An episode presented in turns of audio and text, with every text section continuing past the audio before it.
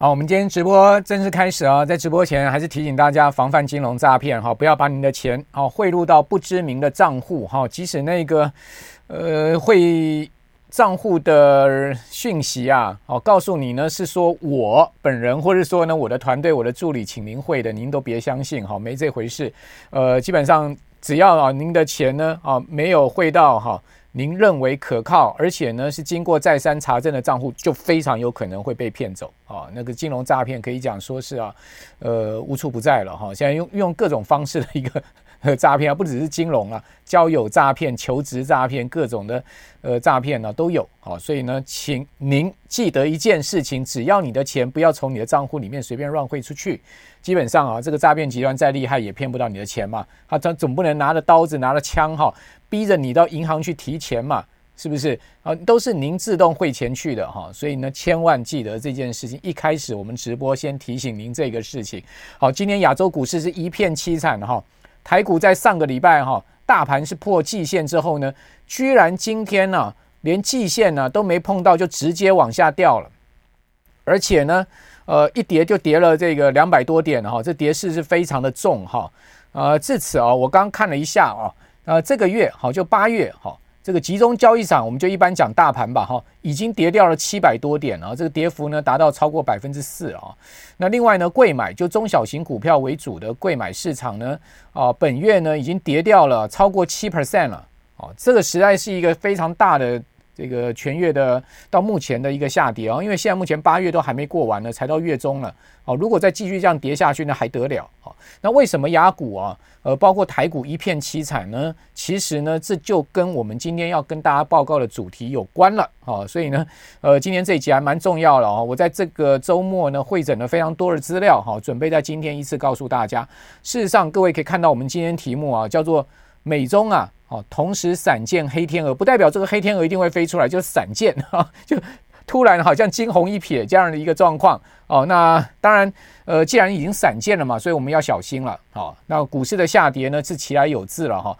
呃，一方面呢，因为今年涨了实在很多了哈，这个筹码面呢，哦，包括这个涨幅已大的情况之下，筹码面也乱的情况之下呢，当然它就酝酿一个回档。只是这个回档我们要搞清楚啊。这个全球股市的回档，这次呢只是一个修正，还是呢它是一个中期回档，还是一个呃走空的一个行情？所谓走空呢，当然就像去年这样，好，一路从一月一直跌到十月嘛，哦，到底是哪一种？我们先要把它区分清楚。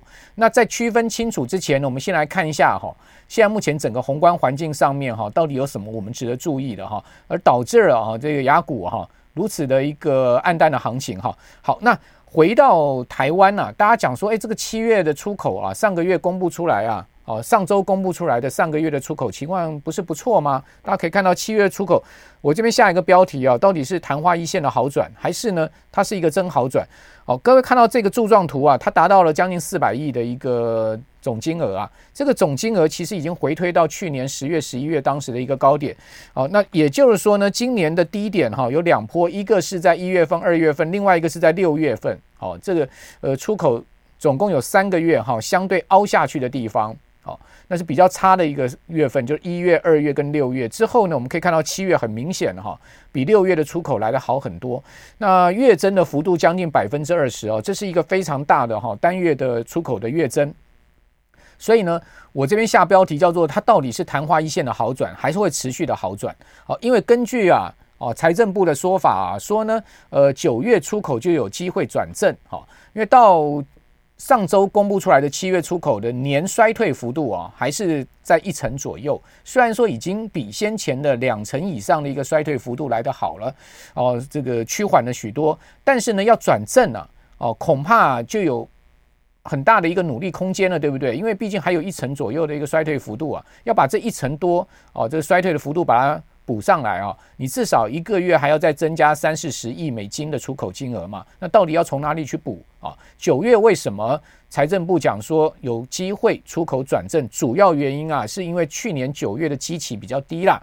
哦，大家可以看到去年九月其实那个出口的。这情况哈，并不是太好。当月其实是有一个凹洞，好，就有一个掉下去的状况。所以呢，在基期比较低的情况之下，财政部预期啊，九月出口有转正啊。这其实啊是一个基期的问题啊，并不是呢这个基本面好或者出口持续啊会大幅好转的问题。那九月转正，十月又要掉下去，又变成是负的了。那这个意义其实并不大。好，大家看到我这边有几个圈圈出来的地方哦，那。头一个圈呢，就是去年九月哈，那个突然掉下去一个凹洞。那另外呢，有两个凹洞，一个是一二月的凹洞，另外是一个六月的凹洞。好，那这个就是我们可以看到哈，整个出口的形形势了哈。那不管九月会不会转正，其实我觉得比较重要的是，我们看一个大趋势。大家可以看到哈，事实上这个大趋势是什么呢？各位看到我把这个时间圈起来，也就是说呢，从二零二一年，好，二零二一年在二零二零年啊。疫情之后啊，二零二一年呐，哦，它从年初的时候出口就持续的往上升了，哦，这个是全世界性的一致性的这个出口的情况，往上升的情况。呃，当时呢，这个呃全世界性的这个呃所谓的进出口贸易的繁荣呢，它基质于几个因素。第一个大家都还记得嘛，哦，这个所谓的缺柜、哦缺船的一个状况，所以呢，厂商啊就急着哈这个下单呐，哦要把库存呐这个大量的堆积啊，哦。所以呢，当时就造成了一个航运业的大好嘛，哦，这个运价大涨，哦，运价一涨涨十倍，哦，这个缺船缺柜的状况呢，在二零二一年是特别明显，哦，当时呢，整个供应链呢，哈，大家都急忙的在下单，哦，怕买不到货，哦，那在这样的状况之下呢，再加上货币供给充足嘛。好，还有呢，新的需求出现，就是所谓的那时候，呃，居家办公，好，等等的所谓 work from home 的这种需求出现，好，所以使得呢，啊，这个台湾的出口啊，你可以看到很明显的，一路上升到这个二零二二年，好，也就是去年大概三月的时候见到一个高点，好，见到一个最高峰，好，那这个其实是疫情啊之后很长，呃，大概差不多一年多啊，一年半时间的一个呃出口的繁荣期了。之后呢，大家看到它其实就。这个往下掉了，也就是说，去年的呃出口在三月见高点之后呢，其实下半年呢、摔得特别明显。哦，那到今年呢，当然我们刚刚讲一二月有一个低点，六月有一个低点，那直到这个五六月开始，你见到哈、慢慢在回升了、啊。哦，但是呢，能不能回到哈、呃去年三月好，甚或呢二零二一年呐、第四季那时候的一个出口高峰期啊，我个人是。保持一点疑问了哈，因为毕竟这个需求面应该没有这么强劲哈，可以再回到那个呃那时候的一个状况哈。好，那另外我们来看一下哈，这个就是我们刚刚讲到的这个整个七月哈比六月哈增加了将近两成的一个出口，好，呃三百八十七亿，六月呢是三百二十三亿，对不对？这个看了。这张图就非常明显了，哈，也就是说月增月增的幅度达到将近百分之二十，但是年衰退还是达到百分之十点四。那这个三百八十七亿的美金呢，已经回到了去年啊十月当时的一个三百九十九亿来的一个新高了。好，那去年九月掉到三百七十五亿，大家可以看到有一个凹洞，好，所以这就为什么财政部讲说啊，九月出口有机会啊转正。事实上，它是一个积极的问题啊，它并不是说你出口会持续的全面的。这个呃，回到了以前三四百亿以上哈，到四百五十亿那样的一个龙井了哈。那十月又可能因为高基期，可能就掉下去，所以我觉得这个短暂的一两个月的这个出口转成正增长哦，这没有太大的意义。我们最主要还是看一个趋势跟方向哈。那我觉得比较重要的是，我们探讨整个七月哈，为什么出口哈会大增了这个。呃，很明显的比这个前一个月大增了百分之二十，主要是啊，其中有一项哦，出口大项哈，它的出口总金额创下历史新高。这一项呢叫做资通视听产品，那资通视听产品当月出口呢达到九十亿美金啊，哦，各位可以看到这个跟去年同期比增幅达到百分之五十四啊。我刚刚讲说整个出口是衰退十 percent，我说年比的话衰退十十十 percent，但是呢单这一项呢居然增长了百分之五十四。而且它创下历史的一个最高的金额，达到九十亿。那你会说呢？为什么这一项特别好？好，其他各位可以看到，其实跟去年同月比，哈，就是年比，哈，或者说呢同比，它其实都还衰退的，对不对？你可以看到有有些这个呃比较偏向传传统制造业的部分，衰退的幅度还挺大的，三成四成这样的一个衰退。那这一项呢，最主要啊，各位看到资通跟视听产品出口总金额九十点七亿美金，哦，较去年呢同月增。增加了三十一点九亿美金，哦，增幅达到百分之五十四。那其中啊，最主要是电脑跟它的附属单元跟零附件，好，增加了将近三十亿美金，这个增幅更大了，百分之八十六啊。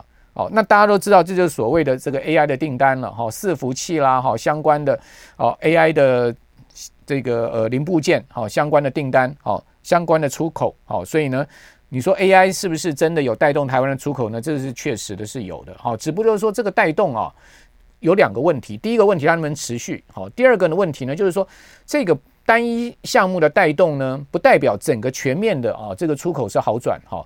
那以及呢，这个单一的带动呢，能不能啊让整个出口回到以前我刚讲我刚讲的四百亿美金到四百五十亿美金的高峰？好，这个就是一个问题。因为各位可以看到哈，七月好这个项目呢增加了五十，呃，增加增幅是百分之五十。我们说八月吧，它继续增加，再增加。这个三十 percent 就不得了了吧，对不对？月比再增加三成不得了了吧？那就算九十亿美金的一个基期，百分之三十也不过就是三十亿美金，所以呢，也顶多呢，使得台湾的出口呢回到四百亿出头。你说要到四百三十亿到四百五十亿，我认为单一项目呢是不足以达到整个呃出口可以达到四百三十亿到四百五十亿美金这样的一个情况。哦，这个是跟各位先做这样的解释，就是说，也就是说呢。AI 这个部分虽然好，但是呢，它没有办法哈带动整个景气了哈，带动整个需求哈，或者说带动整个出口的一个状况。好，这是我们现在目前看到的情势。好，那除了这个出口我们要去探讨以外呢，我们就要来探讨说为什么普遍性不好。对不对？各位可以看到，其实只有 AI 好嘛，其他普遍性不好。那 AI 其实呢，最近啊，相关的美股里面的 AI 重量级的股票也跌不少。比如说辉达吧，上个礼拜呃一周跌了快十 percent 了，而且它已经是连续两周下跌了。哦，我们讲说在 AI 概念股里面最重要的一个指数就是费城半导体指数，连续两周都超过四趴的一个跌幅，也就是说连续两周它已经跌掉了基基准指数已经跌掉了快一成了。特斯拉也是一样，持续在下跌。你说美股今年上涨最主要两个领头羊，一个就是辉达嘛，哦，另外一个就是特斯拉嘛。这两档股票最近都不行嘛。那你说呢？呃，台股的 AI 股再强势，怎么能超越这个辉达呢？对不对？因为毕竟辉达才是龙头老大哥嘛，龙头老大哥都不涨了，你说其他的股票要涨，那谈何容易？是不是？那现在华尔街讲说辉达不涨，主要原因不是它的这个前景不好，而是呢它的本益比太高了。过去啊，在上涨的时候，怎么没讲本益比呢？都讲成长性了，对不对？现在呢，股价开始下跌了，就来探讨它的这个本益比了。哦，这个就是市场，市场就是这样子，下跌嘛找理由，上涨嘛就是不分理由了，是不是？就是市场永远就是这样子哈。好，那我们回过头来讲，就是说。AI 虽好哈，但是呢，AI 无法点亮全球经济，这是绝对的哈。那我们来讲说，为什么最近宏观经济上面哈，我今天会下这个标题叫做“美中闪见黑天鹅”。到底美中闪见了什么黑天鹅？我跟各位讲，第一个哈，这一波美股的下跌，其实有一个非常重要的影子，哦，就是惠誉降平美债这个事情。惠誉降平这个美债的事情，好像啊，在降平那前几前前后几日啊，美股没有明显下跌，但是你会发现，其实这一波美股的下跌的，就从那那时候开始。也就是说，它尽尽管它没有引发剧烈的这个呃呃时间点上的下跌，但是呢，它却引发了波段开始起跌的一个状况。好，那另外一个方面呢，就是国债殖利率上升，你看到美债十年期的涨破四趴，对不对？另外，美元转强，哦，美元已经来到一个月的高点，还有呢，美股下跌。好，我觉得这个汇率针对美债降平啊，它其实呢，我们一般讲就扳机效应了，它 trigger。开始出现了这个让美国投资人意识到环境面上面有危机的这样的一个意识，好，机构法人开始率先意识到之后呢，再传导给其他的这个一般的投资人。好，第二个呢，就是最近就上周哦，继会议之后呢，穆迪针对美国银行降评，穆迪这次降评也很狠，一下降评了十家这个区域银行，另外把十一家列成是负面展望，十一家负面展望什么意思呢？就是另外还有十一家有可能后面要降评。负向展望就是我准备随时要把你降评，叫做负向展望。稳定展望就是说呢，维持你的信用平等，好，这个评级呢不会变，哦，所以呢，它在降评十家的同时你有把十一家哦列成这个负面展望，同时把像美纽约梅隆银行这个六家比较大型的银行呢，放成是可能降评的一个这个名单里面，所以总共它调动了二十七家银行的信评啊，哦，这个呃包括。观察的一个平等哈，所以基本上这个是一个很大的动作，尤其是穆迪啊，其实是呃三大信评里面了哈很具有影响力。大家都知道他大股东是巴菲特嘛，是不是？那巴菲特买了一缸子这个金融股嘛，是不是？美国银行是他最主要五大持仓股票之一嘛？那会这样去降评呢？其实基本上他已经告诉你，穆迪已经意识到美国的金融业的状况不对了，所以三月份今年三月份系股银行的问题啊还没有解决的了。哦，而且这个问题哦，有可能会在明年哦出现更大的一个所谓金融市场的一个变动的状况。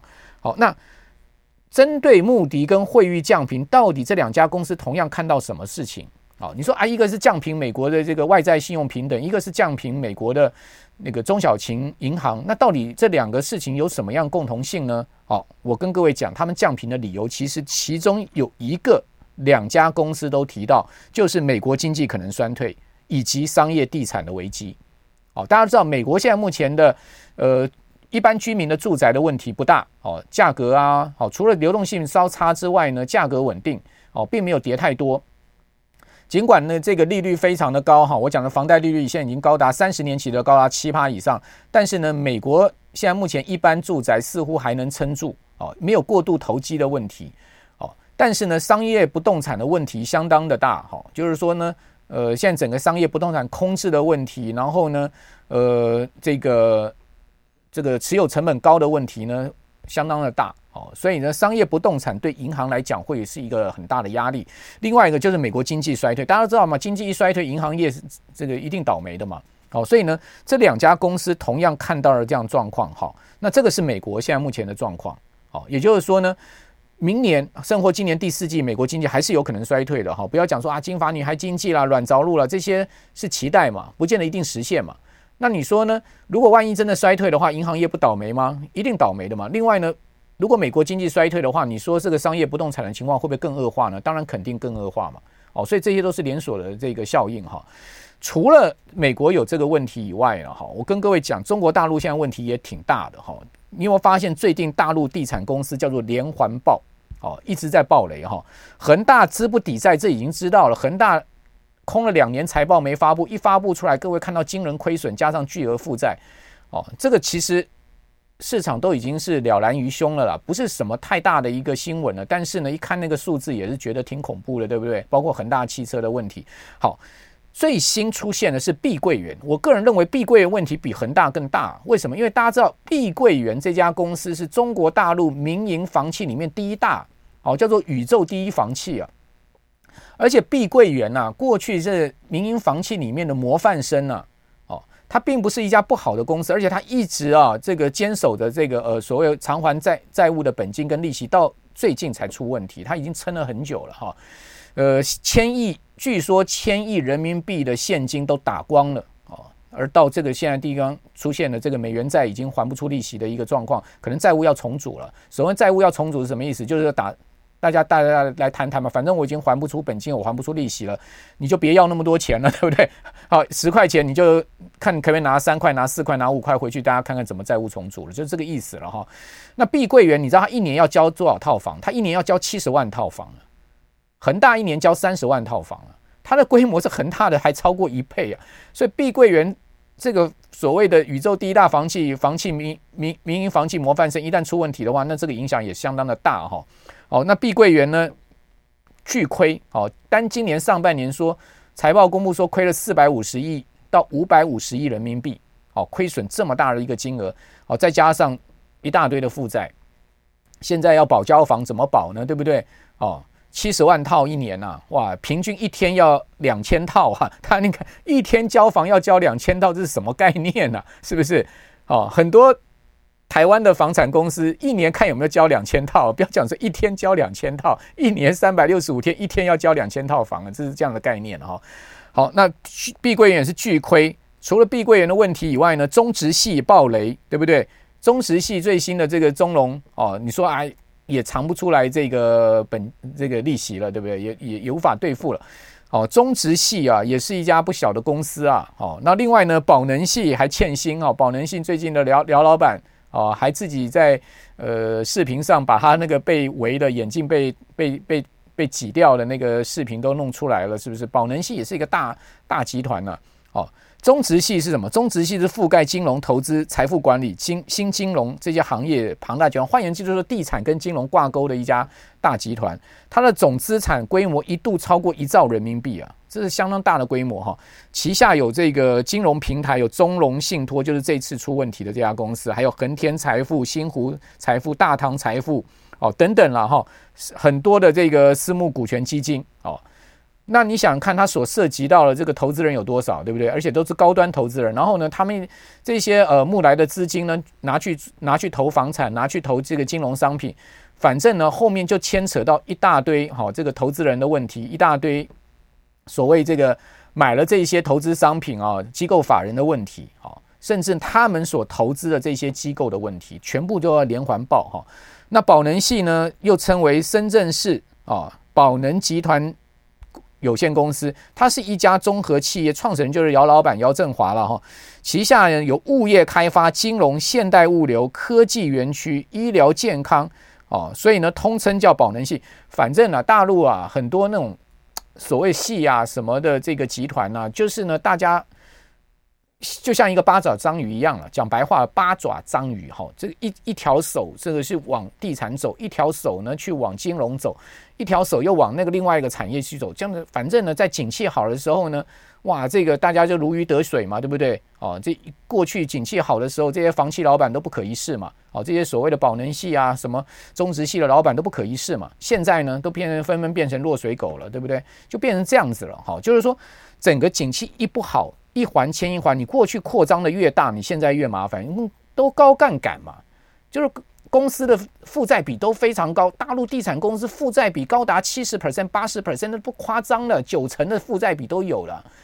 你想想看，负债比这么高，比如我们讲说碧桂园不是不好的公司，碧桂园假设说它房子卖得好，它会有这个不能偿付呃偿偿付债务的问题吗？当然不会啊。现在就是房子卖不好嘛，房子卖得很差嘛。大陆的一百大，你去查查一百大房企，最新几个月他们到底销售了多少房子出去呢？那跟去年、跟前年能比吗？哦，好，所以这是问题啊，哈。所以大陆有大陆的，现在目前整个中国的问题，现在也是整个。全部都掀开了哈，那美国美美国的问题，好，美国的问题呢，就我刚刚所讲的商业不动产，哈，再加上景气的问题，以及呢，各位可以看到这个礼拜美国要公布最新的零售销售，但我们发现美国的零售销售也也上不去，这条蓝色线是它的一个所谓的这个呃成长成长率，好，越来越往下滑，绝对金额没什么掉哈，但是呢，基本上它跟以前高峰期比起来，它的这个增长很乏力了。代表老百姓也没钱花了，好，所以呢，会不会 会不会回到以前低档区呢？这不知道。但是呢，我认为美国的零售啊要更好啊，很困难啊。为什么？因为第一个物价高，第二个呢利率高，第三个呢薪资能赶不上物价。哦，这些问题呢，各位想想看，你还有多少钱可以花呢？你如果薪水不能花，你要花什么钱？你就是花信用卡的钱，你就是花呢过去除的除的钱，对不对？就是把你银行的钱拿出来花，不然就是呢这个用信用卡再去花，哦，就是这样的一个情况。好，那我给各位看几个数字，美国第二季信用卡的余额啊，就是信用卡。贷款总余额达增加了四百五十亿美金，一季增加四百五十亿美金，在各类债务里面增长最大哦，因为信用卡的这个借钱比较好借哦，达到了一点零三兆美元，一兆美金的信用卡债，好，这个是呢历史新高哦，不断推升的卡债跟汽车贷款，推动美国家庭整个债务水准达到了十七兆美金，哇，美国所有家庭的债务全部的总额是十七兆美金哈。呃，从二零一九年新冠疫情爆发以来，家庭债务总额飙升了将近三兆美金。哦，那美国政府发了那么多钱，哦，发给老百姓，发给企业，结果呢，他们的老美国的老百姓还增加了三兆美金的一个债务。你说这样的一个状况到底能持续吗？对不对？那美国银行另外一个调查哦，因为财务现在陷入困境哈，所以美国人呢正在动用他们的退休储蓄。各位，你想想看，退休是储蓄是我退休的时候才要用的钱呢、我六十岁、五十五岁退休我要用的钱，现在就把它拿出来用了，代表什么？代表已经顾不得退休生活了。哦，这是美国银行最新的调查说呢，美国的这个退休储蓄计划就四零一 K，好，从这个账户里面提取资资金以备紧急的取款。四零一 K 啊是一种员工福利计划，哦，这个计划现在美国有四百多万人哈。那美国银行的数据显示呢，今年第二季哈提前预支储蓄的人呢、啊，退休储蓄就四零一 K 了，增加了一万五千九百人。你说啊，一万五千九百人不多啊？但是这个是冰山这一角啊，各位了解我意思吗？哈，它较去年同期增幅，你就看非常 major，百分之三十六的一个这个年比的增幅，是一万六千确实不多，但是呢，增幅非常惊人哈。各位想想看，会用四零一 K 拿来花这个里面的钱拿来花，代表什么？他他他银行里没钱呐、好，我现在给各位看这个图就很清楚了。各位可以看到美国的储蓄率哈，储蓄率就是这个蓝色线。很明显哈，从这个新冠疫情那时候的一个高峰啊，持续往下滑，这个储蓄率是越降越低，储蓄率越降越低的情况之下呢，美国人的消费支出的能力也是越来越差，好，所以这两条线它是同步的，好，一个是消费支出，一个是储蓄率，对不对？所以呢，储蓄的问题啊，即将要出现了哈，也就是说呢。呃，美国人的钱也快花光了哦。那钱花光了，我请问你怎么去做这个买东西啊、生活啊？就零售销售数据怎么会好？这个就我刚刚跟各位讲，零售销售为什么越来越疲弱？那大家都知道，美国的这个所谓的呃零售市场啊，美国的消费啊，哦，整消费讲的很，消费是一个大项，哦，就是说占 GDP 百分之七八十哈，是美国就是在消费，民间消费大概占这个消费。的四成了，就一般老百姓消费占四，因为其他还有什么企业消费、政府消费等等了哈。呃，各位看到在民间消费的部分呢，我们讲在新冠那时候啊，最高的时候，他美国人那时候一遇到新冠那时候也很紧张，因为上千万人失业嘛，短短一两个月几上千万人失业，那是不真的是史无前例的哈。制呃服务业全部停摆嘛，制造业。也停摆，好，因为大家不敢上工了，好，或者是说呢，这个全部甚至有些城市还戒严，就是 curfew，对不对？好，就变这样的一个状况。那在那样的情况之下呢，你会做什么动作？你一定是赶快存钱嘛。所以那时候储蓄率飙得非常高嘛，因为都想说完蛋了，这种呃突突来其突突发起来的疫病不知道要持续多久了，好，每个人都人心惶惶，就变这样。不是只有美国，全世界都一样，哦，储蓄率就飙高。好，那时候美国政府就是拼命发发钱，对不对？大开这个水龙头。哦，那那最高的时候，美国人的超额储蓄啊，高达二点三兆美金啊，二点三兆美金。但是呢，这个超额储蓄啊，从二零二一年的第四季，各位看到这个蓝色柱状图呢，是季。哦，从第去年二零二二一年的前年的第四季开始呢，这个超额储蓄就在被消化了。之前是大量的增加储蓄，后面的这个超额储蓄就大量的在减少。那一季大概减少多少呢？大概减少三千亿美金。哦，那现在呢，最新的估计呢，大概剩下差不多六七千亿美金的超额储蓄，二点三兆到最新一季，就是今年第三季，大概剩下了五六千亿了。哦，那如果以每一季三千亿这样子的一个消耗速度下去，当然它超额出去还有新每一季还有新增的啦，大概新增大概有五百亿左右了。哦，也就是还是有人存钱了，不是所有人都在这个寅吃卯粮啊。哦，那新增五百亿，但不够嘛，因为你每一季要消耗三千亿嘛，所以照这样的一个算，好，一般来讲，大概估计今年底、明年初啊，超额出去就要用尽哦，就是这个两兆三千亿哦，就要用尽了。那用尽的话呢，再加上信用卡债，对不对？又呃，现在目前的这个整体债务又那么高的情况之下，你想想看，美国人还有多少钱可以花呢？这是为什么后面估计？穆迪呀，惠誉都看到美国经济要衰退，好，其实，在消费市场上面是有这样的一个问题，好，好，再加上商业商用不动产的问题，对不对？好，这些问题全部夹在一起，那再加上现在美国联准会的利率，哈，这个美国联邦基金基准利率是五点二五到五点五这么高的利率，这对经济跟消费，哈，还有金融市场已经产生足够的限制性了。就是会把经济压压下去，消费压下去，金融市场压抑的哈，这个所谓的五趴的一个呃利率是相当高的哈，因为你你放眼过去嘛哈，从两千零八年好的利率的那时候的一个高点，二零零七年到两千年呃所谓科技泡沫当时的一个二零零一年的利率高点，二两千年那时候利率高点是六点五，哦，二零零八年的那时候利率高点就是跟现在一一模一样五点二五，我记得我之前。的这个呃直播呢，有跟大家讲过美国过去两次的利率高点的一个循环。如果各位有兴趣，可以回回过头去看前几集啦。我们这边不讲，所以六点五、五点不不不管是六点五或是五点二五都一样，基本上五趴以上的利率，我可以跟各位讲，就是对美国经济跟金融市场消费会产生一个绝对限制性的一个的压力。那这样的一个压力越持续越久，基本上呢，对经济所造成的问题、金融市场造成问题、消费上所造成的问题，它就会越大。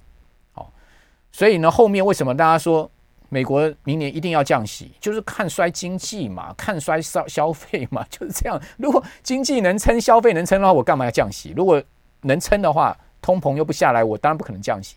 好，就是看看衰嘛。好，所以这个美国的问题也不小。哦，中国的问题挺大，所以现在美中都有问题。你说这个金融市场在这样的一个夹夹缝中求生存呢，又加上今年涨这么多了，你说怎么不回档呢？是不是？好，那最近上个礼拜，哈，中国大陆公布出来的宏观经济数据，哇，那真的是啊，摔破很多人眼镜哈。看两个数据，一个是七月份新增人民币贷款，另外一个是社社会融资增量，叫做断崖式的下滑，创下。近十四年的新低，这这个是人民银行发布的数据哈。七月份人民币的贷款增加只有三千四百五十九亿，哦，社会融资社融增量呢只有五千两百亿。您知道它六月份是多少吗？六月份的这个呃人民币新增贷款是三兆三万亿哦，社融是四点二二兆四点二二万亿，从四点二万亿一下掉到五千多万。哦，从三兆一下掉到只有三千多亿，你说这是不叫断崖式下跌，叫什么？但各位也不用太紧张，就说哎，好像很恐怖了。事实上哈，如果你去看我下面的这个图表，你就知道，其实社融跟新增人民币贷款，它是其实是有一个所谓的季节性的问题，也有一个月月呃月周期的问题。我们来看这个很清楚，你可以看到这个是新增人民币贷款哈，它其实常常会掉到非常低，隔因为隔月大增之后呢。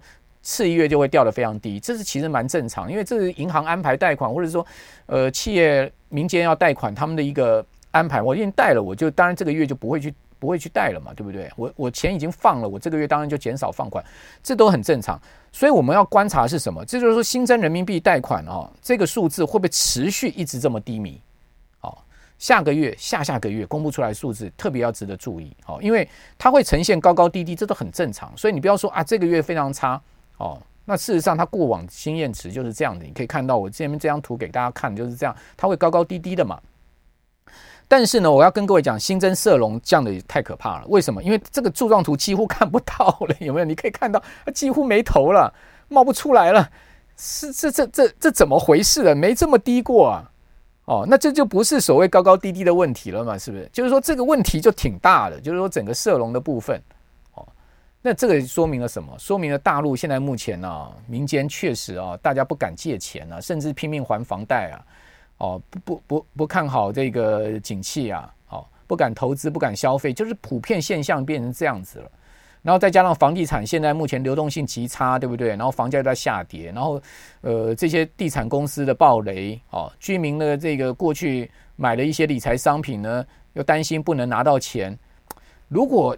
这个状况持续下去，到最后牵动到这这个银行业的话，那这这问题就挺大，哦，就会更大。就是说，银行能不能呢、做出防火墙，把这些呃房企的问题阻隔在银行的资产负债表之外，这是一个状，这是一个大大话题了，哦，也就是说呢。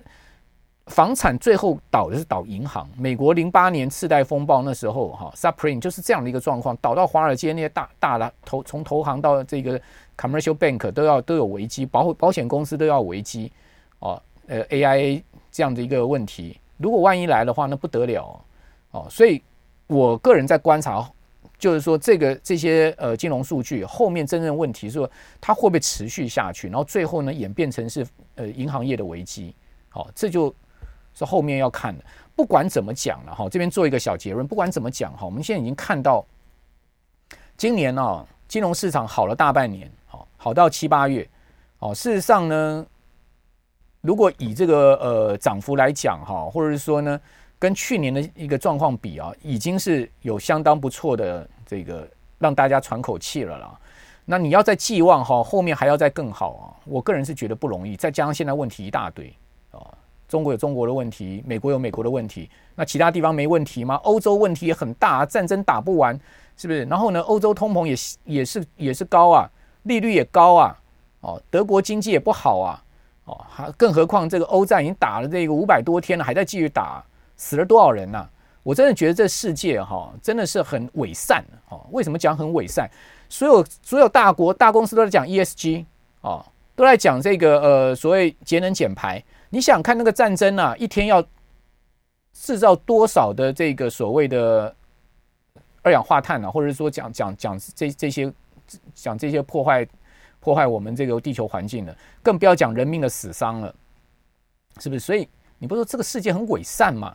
哦，你在那边讲 ESG，你在那边大国在讲那个节能减排、净零排放，这这战争继续打，哦啊，这所以问题很多了哈。今天最后就跟大家呃扯扯了扯扯了有点远了哈，我们就把话题收回来，好吧？那反正呢，我是觉得。进入到七八月，我们稍微注意注意一下金融市场的风险了哈。那以及呢，看看第四季有没有机会做个反弹。好，那今天呢，我们的直播就到这个地方哦，跟大家说声再会了哈。我们就下礼拜见。好，谢谢大家，拜拜。